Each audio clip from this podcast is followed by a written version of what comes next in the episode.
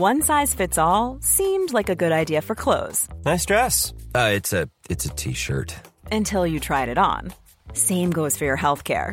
That's why United Healthcare offers a variety of flexible, budget friendly coverage for medical, vision, dental, and more. So, whether you're between jobs, coming off a parent's plan, or even missed open enrollment, you can find the plan that fits you best. Find out more about United Healthcare coverage at uh1.com. That's uh1.com. Escucha la H, Heraldo Radio. Brenda Peña y Manuel Zamacona están listos para actualizarte los hechos relevantes con la mirada fresca que los caracteriza. Bienvenidos a Noticiero Capitalino en Heraldo Radio 98.5 FM. Comenzamos.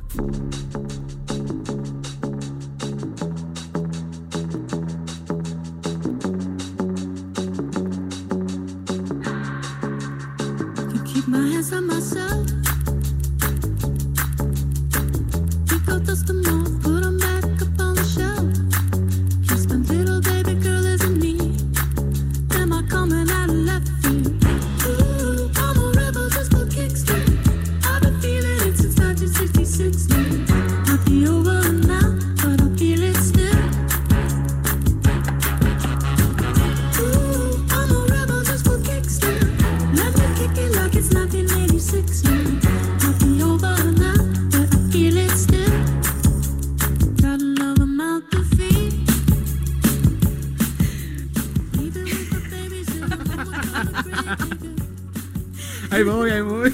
Los próximos 14 y 15 de marzo se llevará a cabo la edición 21 del Festival Iberoamericano de Cultura Musical Vive Latino. Sí. En esta ocasión han sido convocadas una gran cantidad de bandas y cantantes de varios géneros musicales como el rock, el pop y también norteño, ¿eh? ¿Tú que eres Eh, norteño? Yo, yo soy norteño. Yo Pues soy- no, no eres norteño, pero te gusta la música grupera. No, Están confirmados Andrés eh, Calamaro, eh, Babasónicos, Carlos Vives. ¡Ah, qué bien! Guns N' Roses. Mm. O sea, como que que fue una gran sorpresa, ¿eh? Guns N' Roses. Sí, es que ya el Vive Latino como que se desvirtuó, ¿no? ¿Qué onda? O sea, Nortec, como- Eli Guerra, Vicentico, eh, The Cardigans, entre muchos otros. Mm. Eli Guerra, Tucanes de Tijuana. Mira. ¿Qué tal? Yo ni siquiera sabía que estaban vigentes los Tucanes de Tijuana. Escuchamos una banda que comenzó a generar eh, material discográfico desde 2006 y va a estar presente en el Vive Latino del próximo año. El grupo estadounidense Portugal eh, The Man lanzó este tema en 2017 como sencillo. Se titula Feel Still. No. Ah, sí. Feel It. Sí, sí, ¿qué? ¿Qué? No, es que- Súbanle, caray, por favor. It's for my heart to eclipse now. Might be over now, but I feel it still.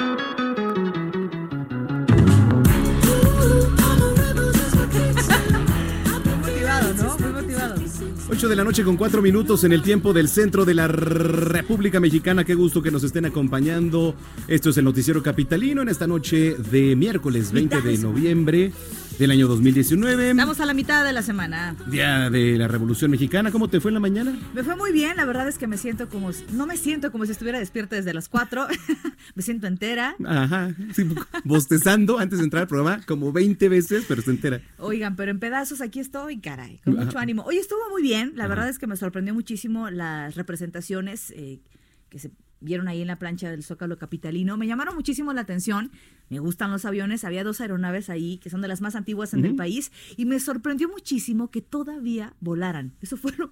¿Cómo No, y se antes no se atreven a fueron para abajo, sí, Qué no, no, bárbaro. no, no. Mm, la- las más antiguas se usaban para entrenamiento de soldados, de militares aquí en el país y pues me sorprendió muchísimo. Por cierto, como un dato curioso, la mm, eh, primera aeronave o una de estas aeronaves, de las más antiguas, se usaba justamente para entrenar a los pilotos en la Escuela de Aviación México, Imagínate. que es la escuela eh, más antigua aquí en México. Y ahí das clases.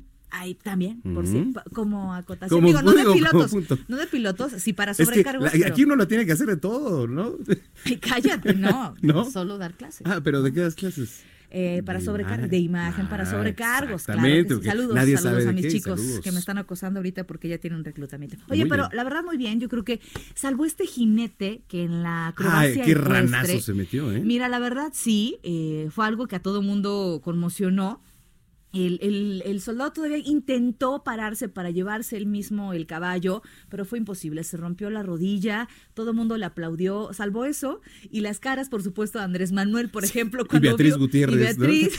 Ay, Jesús. No sabían si llorar, sí, sí, sí. reír o qué- Y Claudia qué. Sheinbaum, así como si nada, no, ni hizo cara ni nada. Valió ¿Quién mucho la pena. No se llenó la plancha del Zócalo, obviamente, como era de esperarse, porque pues, no es un día feriado, pero valió mucho la pena. Sí, efectivamente.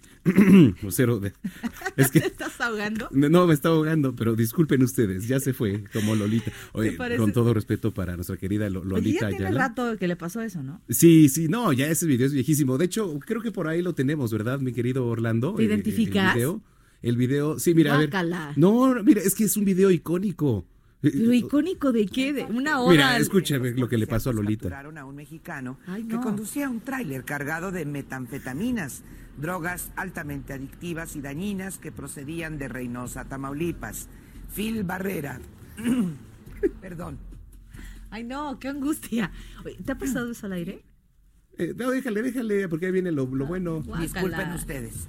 Phil Barrera, decía yo, vocero de aduanas y protección fronteriza de Estados Unidos, dijo que casi 100 kilos de metanfetaminas ¿Qué pasa? estaban escondidas Ahí se hace un silencio y de repente. En ustedes. Estaban escondidas entre un cargamento de Bueno, dijo, disculpen ustedes, ya se fue. Ay, no. Ah, sí dijo. Pero No. bueno, ese video ya es viejísimo. Ya. Y te identificas, estaba a punto de pasarte lo Casi mismo. me ¿qué? pasa lo mismo, Oigan, no, bueno. no me dejen hacer eso. A mí mutenme, por favor, inmediatamente. Con No. todo respeto para la querida Lolita Ayala. Son las 8 con 7, comenzamos.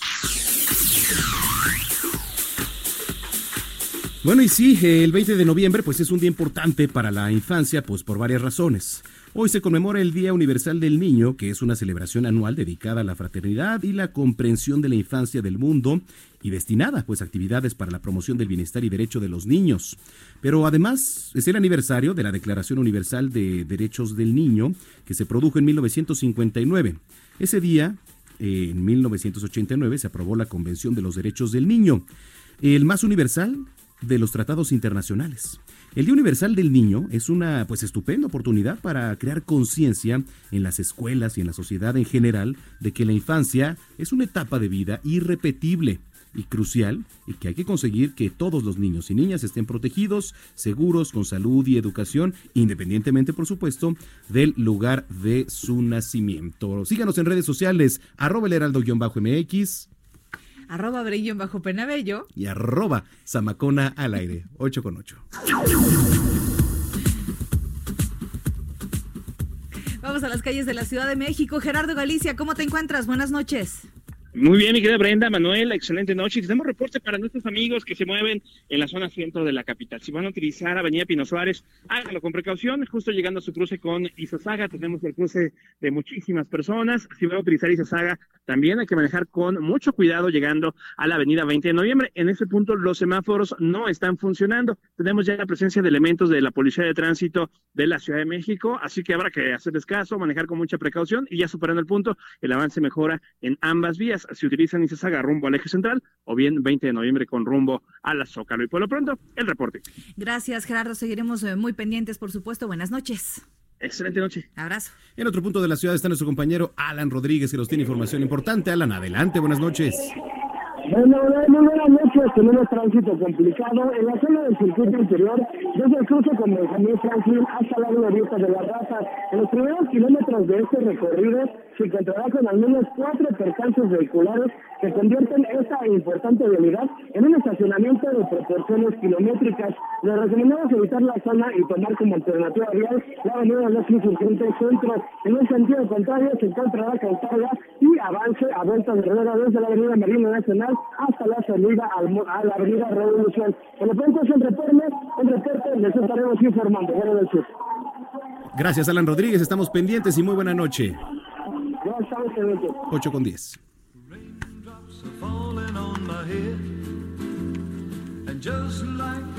Querida Lluvia Hernández, ¿cómo estás? Muy buenas noches. Hola, muy bien, muy buenas noches. Cuéntanos, por favor, cómo están las cosas ahí en el metro de la Ciudad de México. Sí, pues mira, este miércoles las líneas de la red reportan afluencia alta y la línea 1 reporta afluencia máxima.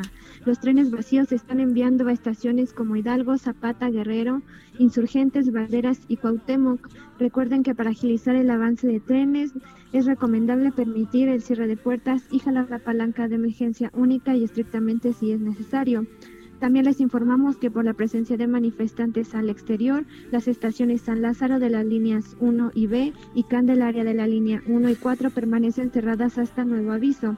Para tener la información de las aperturas en tiempo real, pueden ingresar a nuestras redes sociales, Facebook y Twitter. Nos encuentran como arroba metrocdmx.com. Querida Lluvia, muchísimas gracias. Seguiremos muy pendientes. Un abrazo para ti. Buenas noches. Muy buenas noches a ustedes también. Lluvia Hernández, que nos cuenta cómo están las cosas en el metro, Manuel. 8 de la noche con 11 minutos. Oiga, este día se realizó el tradicional desfile conmemorativo de la Revolución Mexicana, del cual, querida Brenda, eh, pues ya nos platicabas, estuviste presente. Bueno, en, este- en esta ocasión estuvo lleno de elementos históricos de los que nos da cuenta nuestro compañero Amado Azueta. El llamado fue a las 3 de la mañana. Más de 3.000 personas llegaron a las inmediaciones de la Plaza de la Constitución con un solo objetivo, conmemorar a los miles que hace 109 años iniciaron la gesta revolucionaria. Escuchemos al almirante José Rafael Ojeda Durán, secretario de Marina. Hoy conmemoramos el 109 aniversario de la Revolución Mexicana, gesta heroica que dio inicio con el Plan de San Luis, promulgado en 1910 por el apóstol de la democracia, don Francisco y Madero. Esta primera revolución social del siglo XX generó una gran transformación en nuestro país A las 10 de la mañana inició el periplo con el reconocimiento a elementos militares. Se otorgaron ascensos y condecoraciones de perseverancia de 10 y 45 años a 6.479 hombres y 1.699 mujeres. Escuchemos al general Crescencio Sandoval, secretario de la Defensa Nacional. Somos leales y guardamos profundo respeto a la institución presidencial que usted representa al haber sido elegido en un proceso democrático y transparente. Le refrendamos el principio esencial de las Fuerzas Armadas de ser siempre leales. A las 11 de la mañana la corneta de órdenes iniciaba la escenificación del proceso histórico que llevó a la gesta revolucionaria. Las civilizaciones prehispánicas, conquista, independencia, invasión americana, francesa, la constitución de 1857, el porfiriato, el movimiento obrero y finalmente la revolución mexicana. Así se escuchaba a los narradores de la escenificación cuando fueron asesinados los hermanos Cerdán. El sacrificio de los hermanos Cerdán abonó la semilla de la insurrección. El 20 de noviembre inició la revolución social en Gómez Palacio Durango. Para el mediodía, cientos de personas rodeaban la Plaza de la Constitución, esperaban las acrobacias ecuestres. La pericia del grupo montado y de honores del primer cuerpo del ejército quitaron el aliento a más de uno de los presentes. Al realizar la pericia denominada Parada India, un soldado de caballería sufrió una caída rompiéndose la rodilla izquierda. Los presentes aplaudieron, reconociendo la valentía del elemento. A las 12 del día inició el desfile conmemorativo. Durante una hora y media deleitaron a cientos de personas que vieron pasar 43 carros temáticos en los que más de mil personas participaron para recordar cada uno de los lugares y periodos de la gesta revolucionaria. Pasadas las 14 horas, el desfile concluyó. En la Plaza de la Constitución permanecerá hasta el domingo un avión y locomotora que se utilizaron hace 109 años en la Revolución Mexicana. Amado Azueta, Heraldo Media.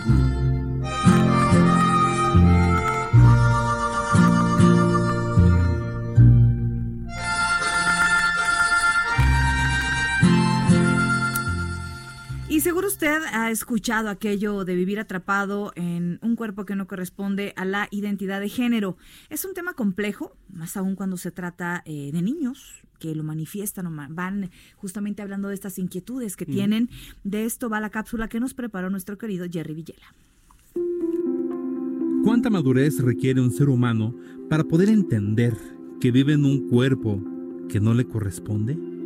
¿A qué edad es necesario manifestar ese llamado error de la naturaleza? La iniciativa Ley Infancia Trans busca integrar reformas al Código Civil y procedimientos civiles de la Ciudad de México que garanticen la libre determinación y expresión de la identidad de género a niños y adolescentes. Con ello se busca permitir el cambio de identidad de género como un trámite administrativo y no por medio de un proceso judicial.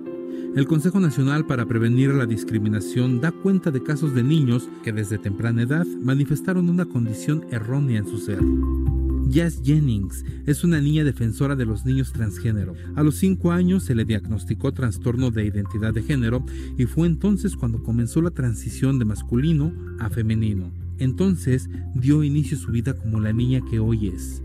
Coit Mathis es una niña de 6 años, pero a los 18 meses de vida se identificó como niña. Desde que comenzó su transición, la pequeña fue reconocida en su pasaporte como mujer ante el estado de Colorado. En Argentina, la ley permite el derecho a ser identificados por su nombre y el género en el que se define el individuo. Luana, de 6 años, es la primera persona transgénero que cambia su identidad bajo esta ley. Su solicitud fue aprobada para cambiar su nombre en su tarjeta de identidad y acta de nacimiento. En 2013, Warren Kaufman salió al público como un niño transgénero. Su madre explicó que a los 4 años su entonces hija deseaba usar ropa de niño y preguntaba, ¿cuándo podré ser un niño? Sus padres aún no sabían cómo manejar la transición hasta que su hermana Ava les dijo, Gwen quiere ser un chico, es realmente un niño. La familia fue a un psiquiatra que les dijo que permitieran a Gwen vivir como un niño, lo hicieron y hoy es mucho más feliz. Será sometido a la terapia hormonal y si así lo desea, la cirugía de reasignación de sexo más adelante. Las personas transgénero expresan su identidad de género de maneras diferentes. Algunas personas utilizan su vestimenta, comportamiento y gestos para vivir según el género que se sienten. Otros toman hormonas y pueden someterse a una cirugía para transformar su cuerpo con el fin de que coincida con su identidad de género. Generalmente las personas transgénero rechazan el entendimiento tradicional de género dividido entre masculino y femenino y se identifican solo como transgénero, intergénero, de género fluido o de otras formas.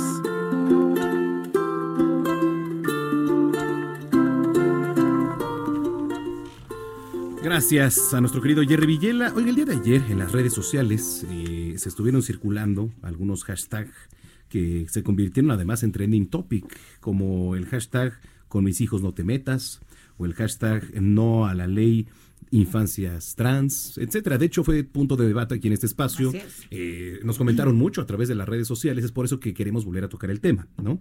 Todo ello como parte de las protestas en contra de este dictamen de, que fue aprobado en comisiones de, de la ley pues transgénero infantil que fue aprobada ya, le decía en comisiones la semana pasada y que se pretendía o se pretende quizá discutir eh, en, próximas, en próximos días, quizá el día de mañana, quizá no, en el Pleno del Congreso local.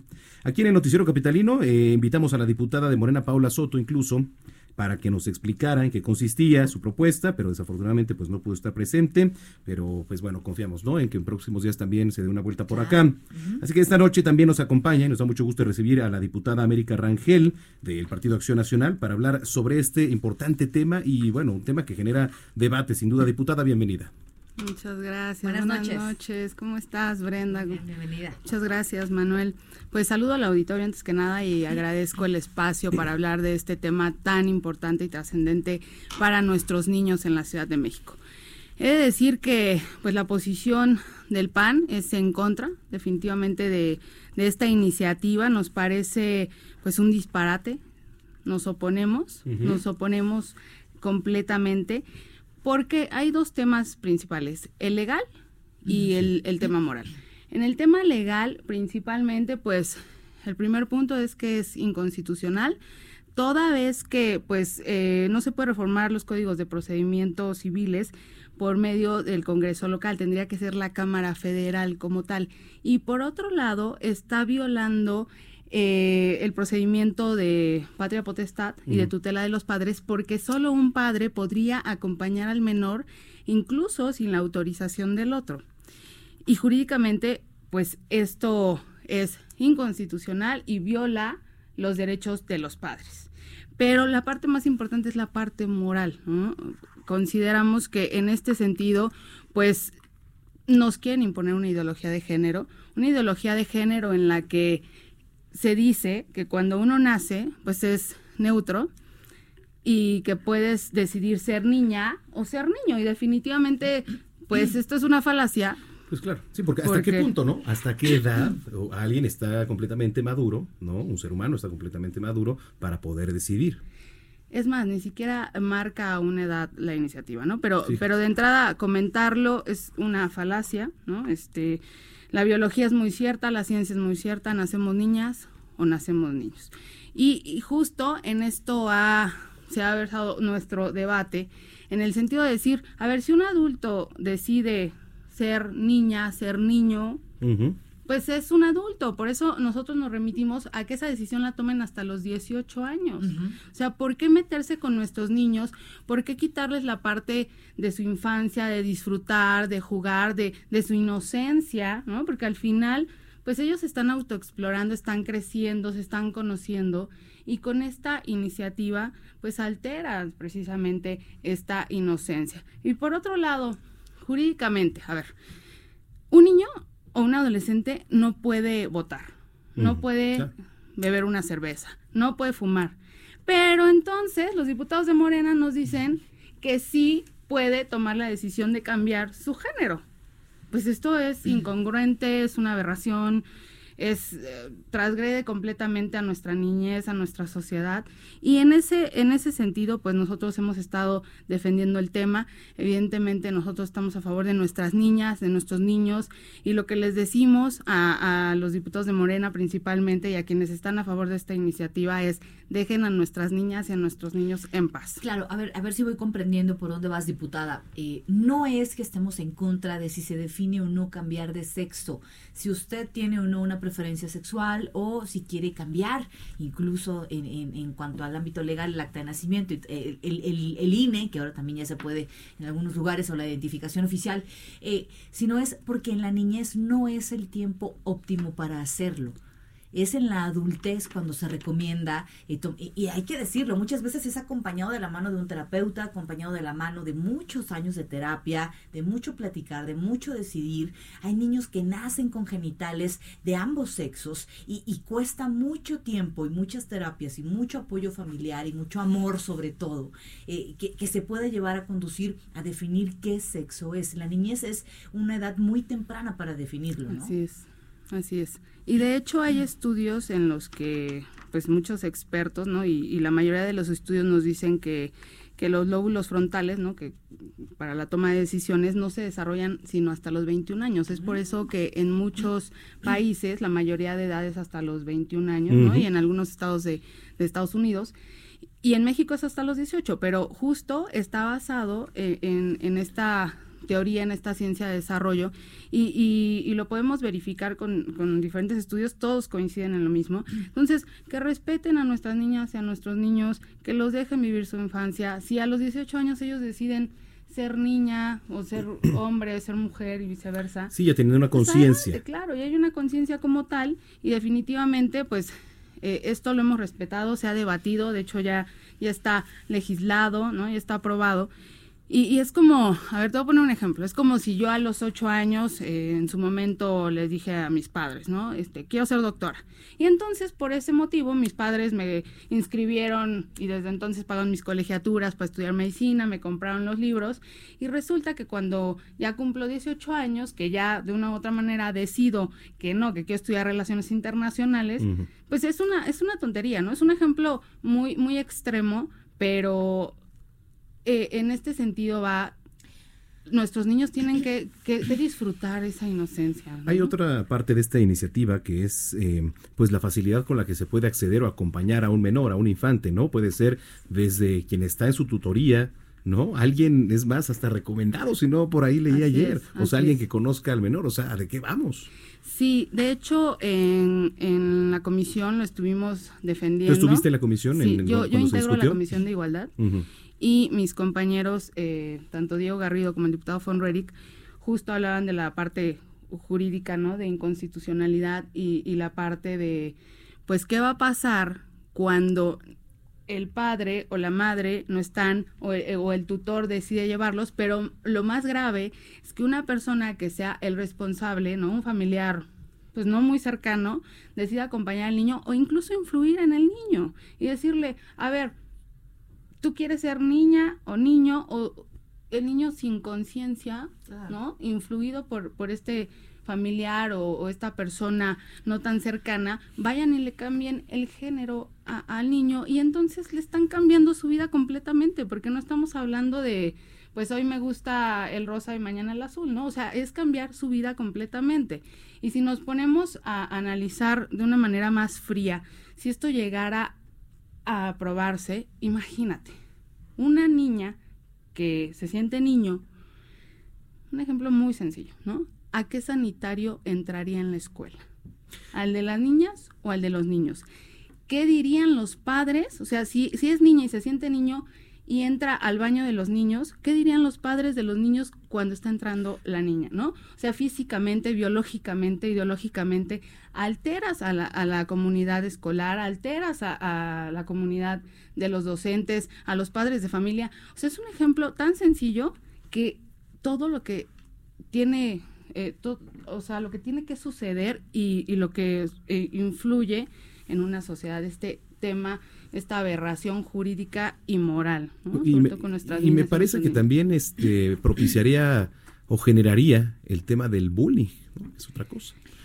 Digo, Que- hablando que de, eso de también eso. Hay, hay que decirlo y dejarlo muy en claro. Eh, si, si es un niño que tiene preferencias homosexuales desde niño, pues el, el- el- el, eh, deber de todos los demás niños es respetar eso. Sí. Y nosotros como padres tenemos que eh, hacer mucho hincapié en eso, en ese tema que tocas también, diputada, porque... eh, en esta parte en la que dices que puede trastornar la vida infantil es también creo que como padres tenemos que abrirnos a tratar estos temas con los hijos. Eh, eso provoca muchas veces que seamos adultos frustrados si no vamos de acuerdo a la, a la sexualidad que nosotros queremos, porque siempre estuvimos como padres ciegos ante ello. Creo que como padres también es un llamado para nosotros eh, de, de que tenemos que tratar estos temas con los chicos, que tenemos que saber hablar en, en la mesa, en la comida, como se habla del clima, hablar de la sexualidad, hablar de las preferencias que pueden tener nuestros hijos y dejar de asustarnos porque lo que puede venir como consecuencia puede ser peor. Sí, pero hablar de eso con un niño de tres años o cuatro años. o una Definitivamente o no sea, es la etapa. Sí, no, no, no. Y justo no establece una edad, ¿no? Ni con un niño ni con un ¿Qué adolescente. otros Entonces, vacíos es- es detectas, gravísimo. diputada, en la... Pues eh, en de entrada propuesta? voy al tema de que es inconstitucional el, el quitarle el derecho de tutela a uno u otro padre, eh, el, el que pueda ser un familiar no tan cercano o el tutor y pueda influir en esta decisión que le va a cambiar la vida al niño o a la niña. eh, no, no, no, no hay más argumentos gravísimos que eso. ¿no? ¿Hay algún colectivo ya que se haya puesto en contacto con ustedes? Mira, se fueron a manifestar eh, el martes diferentes eh, organizaciones a favor de la familia. Están convocando también para ir mañana y no sé si el próximo martes van a estar muy pendientes de- del tema del dictamen, de que se suba a pleno este dictamen. Pues nosotros somos los también los que vamos a estar pendientes y si lo permite, pues estar en comunicación, diputada. Muchísimas gracias a sus órdenes y pues vamos a seguir velando y luchando para que los derechos de nuestras niñas y niños no sean vulnerados en este en este tema, ¿no? De la ley. Y seguiremos de la mano para ver qué, si Sí, se sí, discute, si no se discute, Paso a paso. qué modificaciones tiene, porque es un tema importante y hay que entrar. Muy importante, que dejen a nuestras niñas y niños en paz. Gracias, diputada. Muchas gracias. Es la diputada América Rangel del Partido Acción Nacional. Escríbanos, hay debate en redes sociales, estamos en el heraldo-mx Arroba bajo penabello. y arroba zamacona al aire. 8 con 29, síntesis informativa. Pausa y volvemos. Loreta Ortiz Alf y Eva Verónica de Gives Zárate fueron electas por el Senado como consejeras de la Judicatura Federal. La Junta de Coordinación Política del Senado pasó el acuerdo del Pleno del Senado para nombrar a las dos personas, mientras que la bancada del PAN se mostró en contra debido a la cercanía de ambas al presidente Andrés Manuel López Obrador. Entrevistado por Salvador García Soto en esta misma frecuencia, el diputado de Morena y líder de la bancada en la Cámara de Diputados, Mario Delgado, aseguró que si las candidatas para dirigir el partido, Jacob Polemski y Berta Luján, caen en la tentación de simular encuestas incurrirán en corrupción, por lo que celebró que escuchen al presidente. Las tres grandes preocupaciones de las mujeres mexicanas son vivir en paz y sin violencia, tener independencia económica y contar con trabajos formales así como cuidado de calidad para sus hijos y personas dependientes. Así lo indicaron cerca de 5.000 mujeres que participaron en los foros estatales de consulta para elaborar el Programa Nacional de Igualdad 2019-2024 del Instituto Nacional de las Mujeres. La bancada del PAN en el Senado pidió a la titular de la Comisión Nacional de Derechos Humanos, Rosario Pedro Ibarra, que renuncie a ese cargo porque lo está usurpando, ya que acusan mintió en que no desempeñaba funciones en un partido político cuando fungía como consejera de Morena. Dirigentes de organizaciones campesinas apostados en la Cámara de Diputados y que marcharon al Zócalo Capitalino en demanda de atención fueron recibidos por la secretaria de Gobierno de la Ciudad de México, Rosa Isela Rodríguez, quien se comprometió a mantener siempre abiertos los canales del diálogo y la concertación para contribuir a la construcción de soluciones en favor de quienes lo requieran. Por no tomar medidas para proteger a sus clientes, 10 mexicanos presentaron demandas en contra de la empresa Walmart por el ataque ocurrido el pasado 3 de agosto en la sucursal de Cielo Vista en El Paso, Texas. Gerardo Villela, Noticiero Capitalino. Continuamos después de un corte con las noticias más relevantes en las voces de Brenda Peña y Manuel Zamacona en el noticiero capitalino en Heraldo Radio 98.5 FM. Regresamos. Heraldo Radio.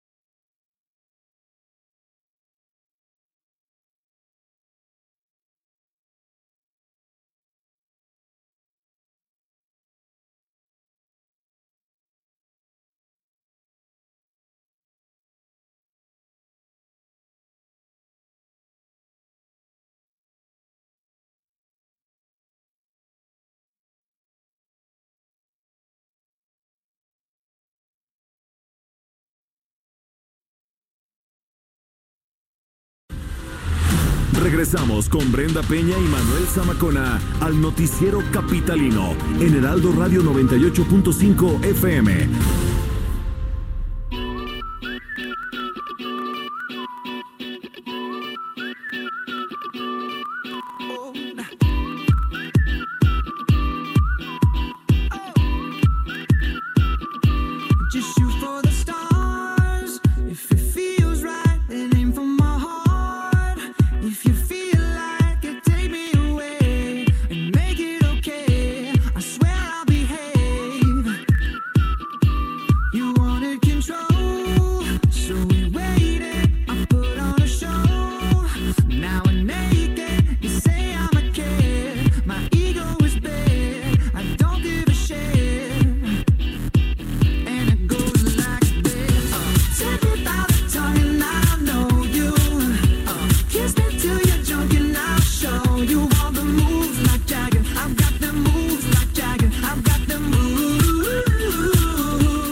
Quienes han anunciado presentación en nuestro país son los estadounidenses de Maroon 5. Ah, invítame, ¿no? No seas gacha. Vamos a ver a Maroon 5. Invítame, Yo ya ¿no? lo vi una vez en la Sí, Arena Ciudad sí, de sí. México. Muy buenos, ¿eh? Cuando sea Maroon o Coldplay, invítame. Va. ¿Está bien? Gracias. Vamos a ver a Maroon 5. La ¿Cuándo van a banda, estar, eh? la banda anunció una gira por Latinoamérica para el próximo año y se confirmó que nuestro país está incluido en la agenda. La cita es el próximo 23 de febrero, así que para que vayas tiempo, ahorrando. querido. Lo que escuchamos es parte de la producción lanzada en 2010, Hands All Over, Manos por todos lados, y que cuenta con la participación de Cristina Aguilera. El tema se titula Moves Like Jagger, movimientos de Jagger.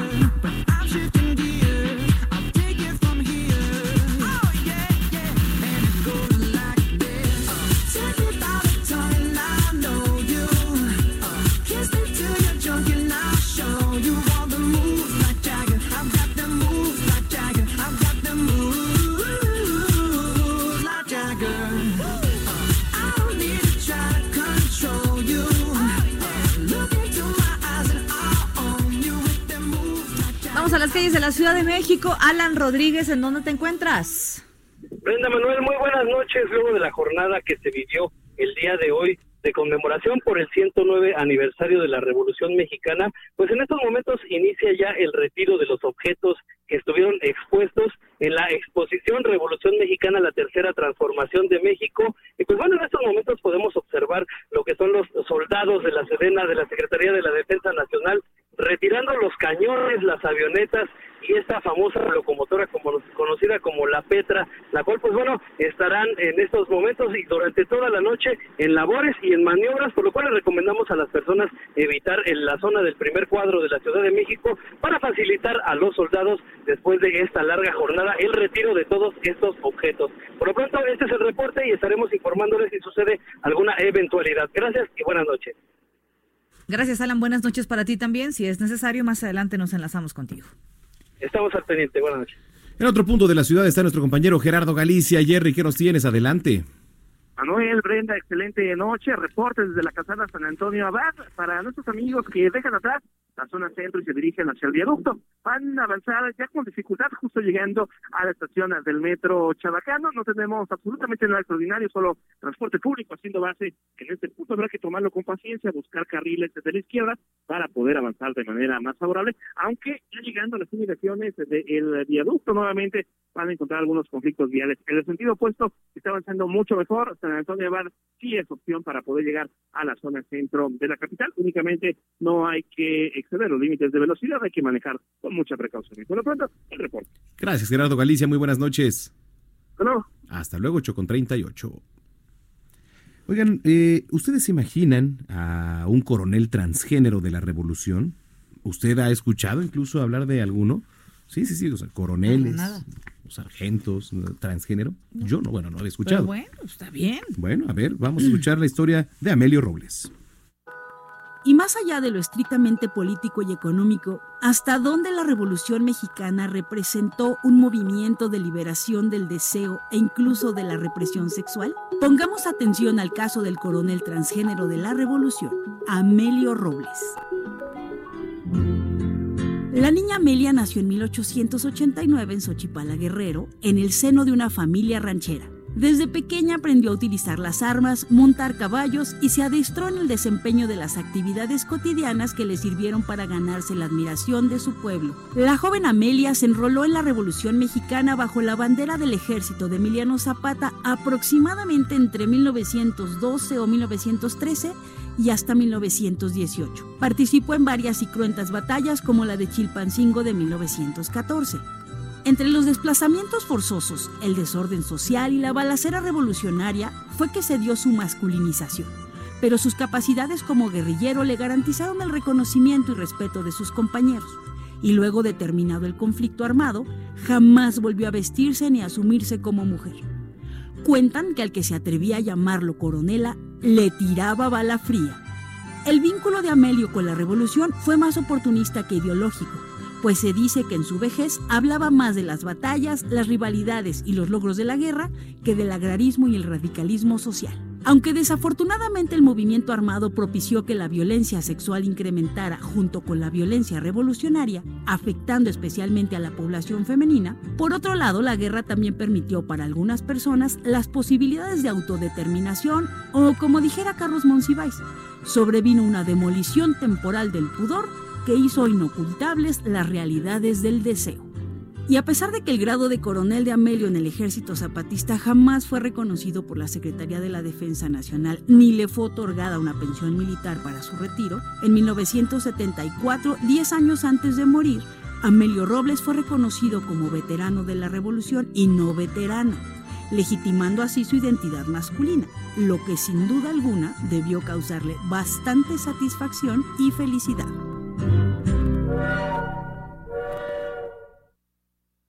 Cuando creíamos haber visto todo, llega un personaje cuyo cliente tiene más de 2000 años de edad y vive en las profundidades del Averno. Hola, yo soy el Diablo y les presento a mi abogado. Soy Hugo Corso, soy el abogado del diablo y director de multiplataformas en el Heraldo Media Group. Hugo Corso, en el noticiero capitalino 98.5.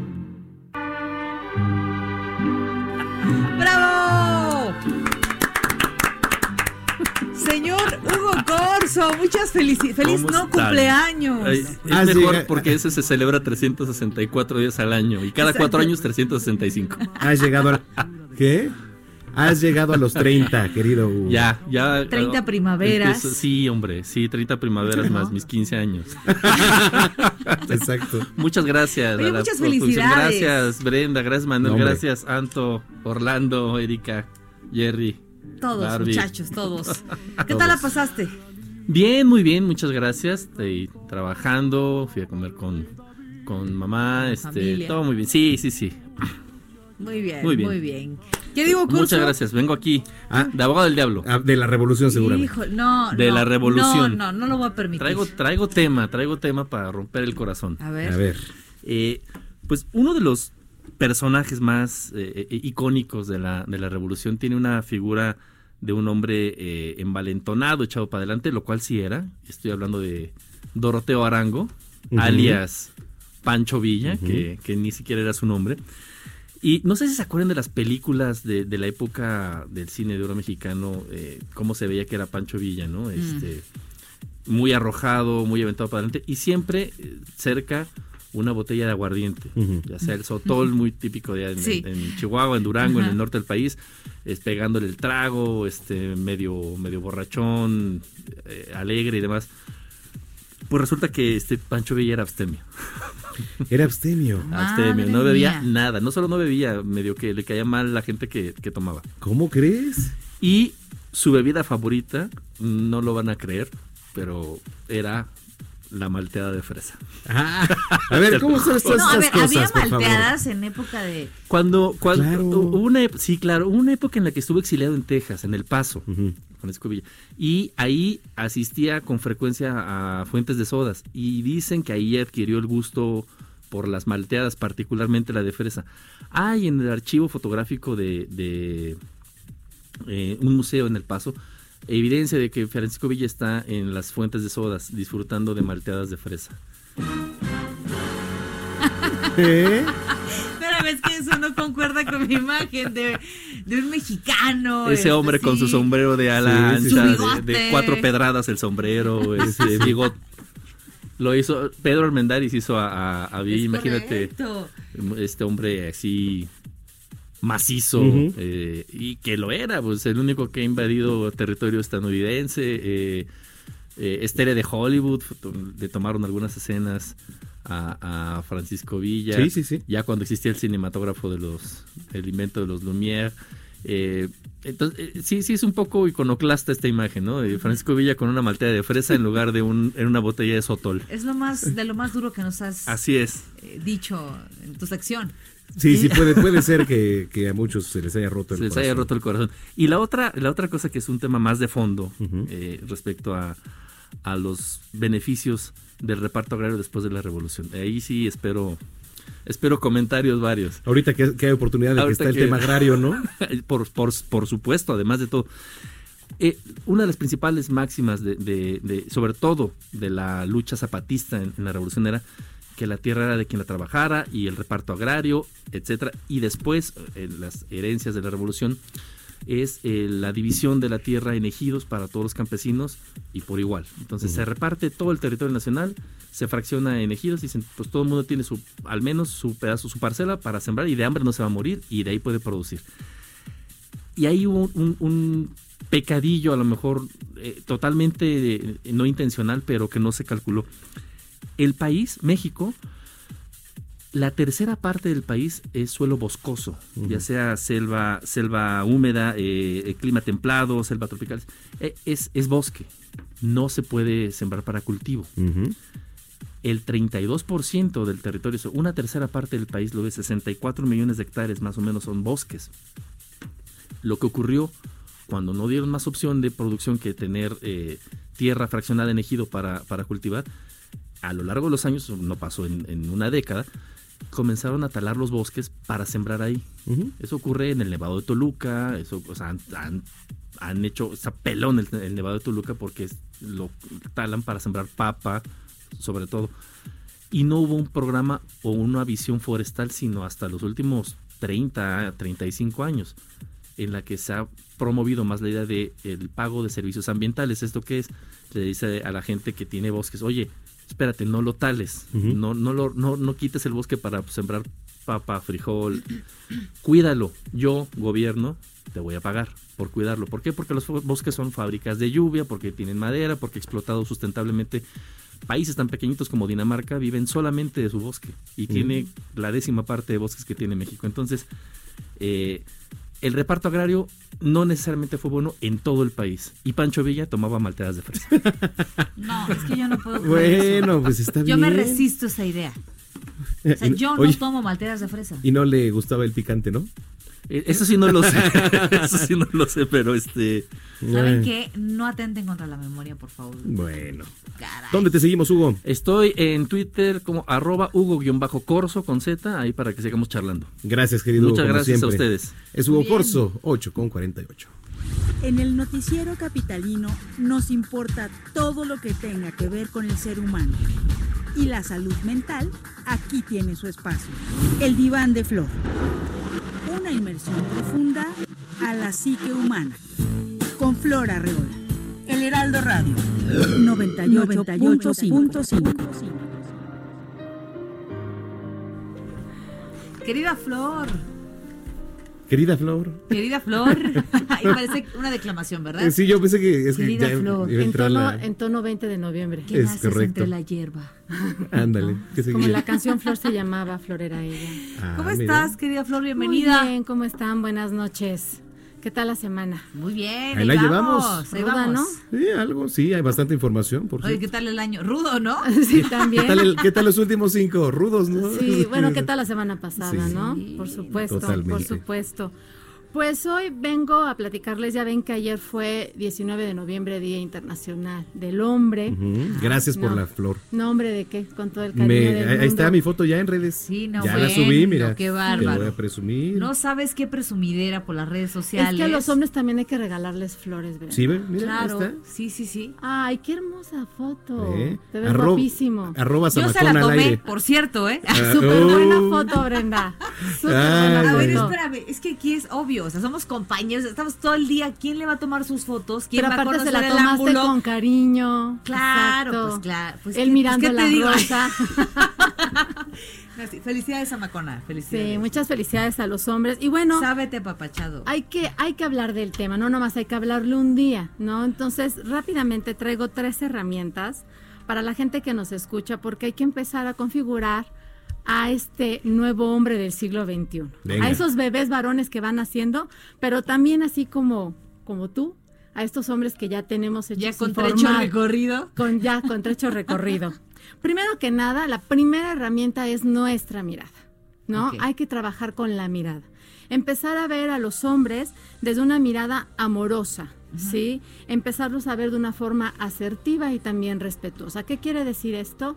Que dejemos de poner en ellos expectativas, valores y normas que tanto daño les han hecho. Estos niños que nacen y va a ser futbolero, va a ser luchador, va a ser piloto, Mm. va a ser magnate, va a ser Rambo, va...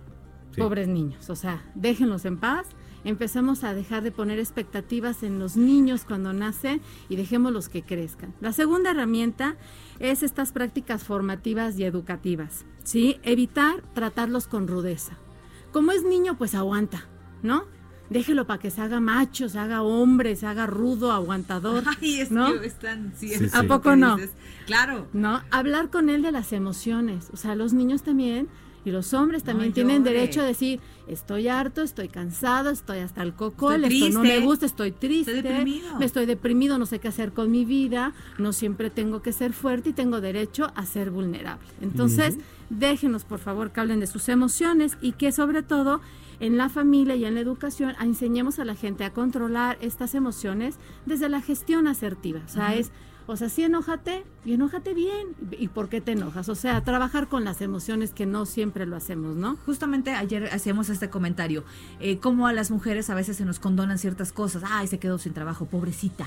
Ajá. Hay que ayudarla, ¿no? Sí. Pero es distinto cuando un hombre se queda sin trabajo, Ajá. ¿no? Eh, eh, tiene eh, una etiqueta muy distinta. El hombre tiene la etiqueta de, de- de proveer siempre, ¿no? Sí, pues tiene que Y- y, echarle, a cuando ver, ¿de no es la así, consigues? cuando una mujer no puede hacerlo, Sí. bueno, pues entiende, pues está, es chava.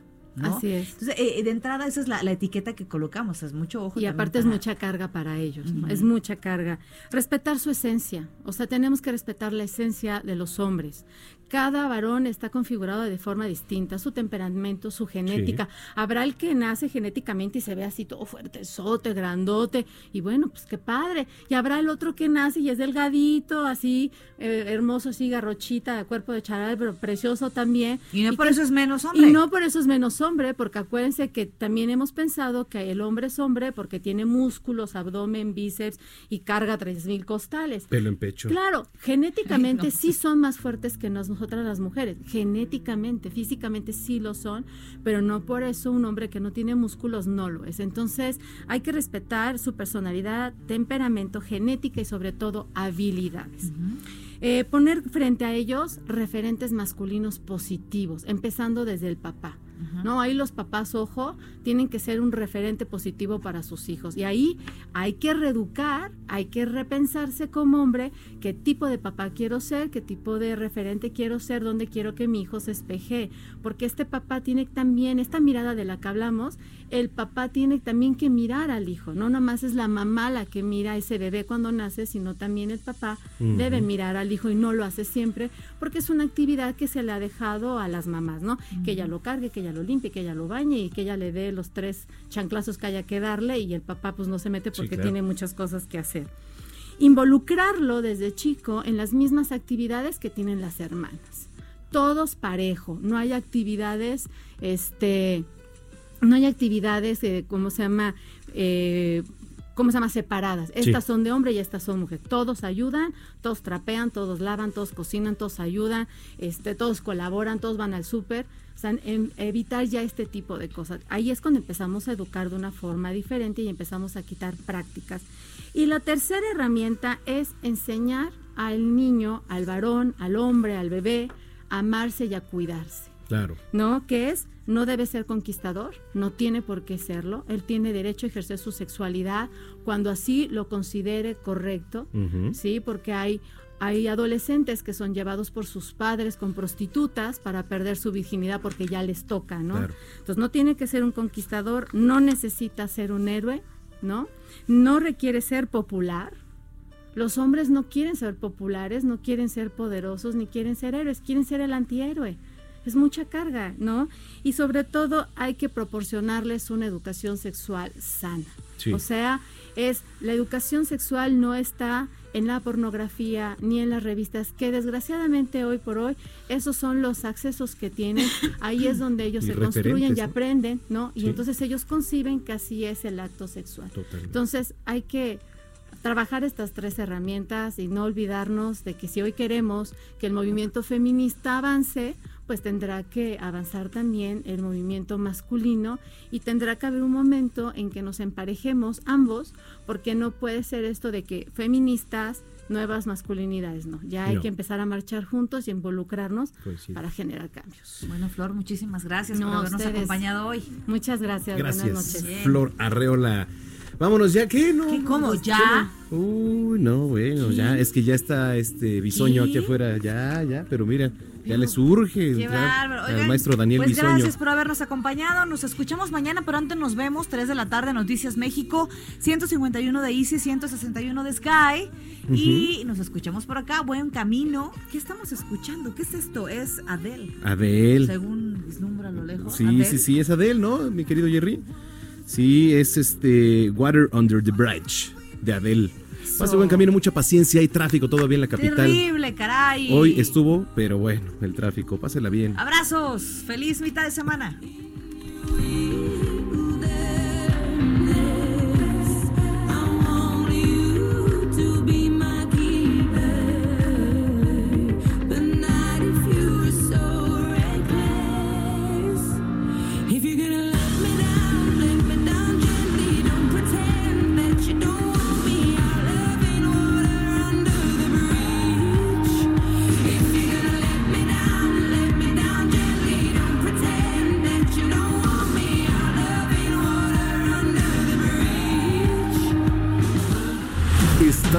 Informado con las noticias más relevantes que acontecen en la metrópoli. No te pierdas la próxima emisión de Noticiero Capitalino con Brenda Peña y Manuel Zamacona.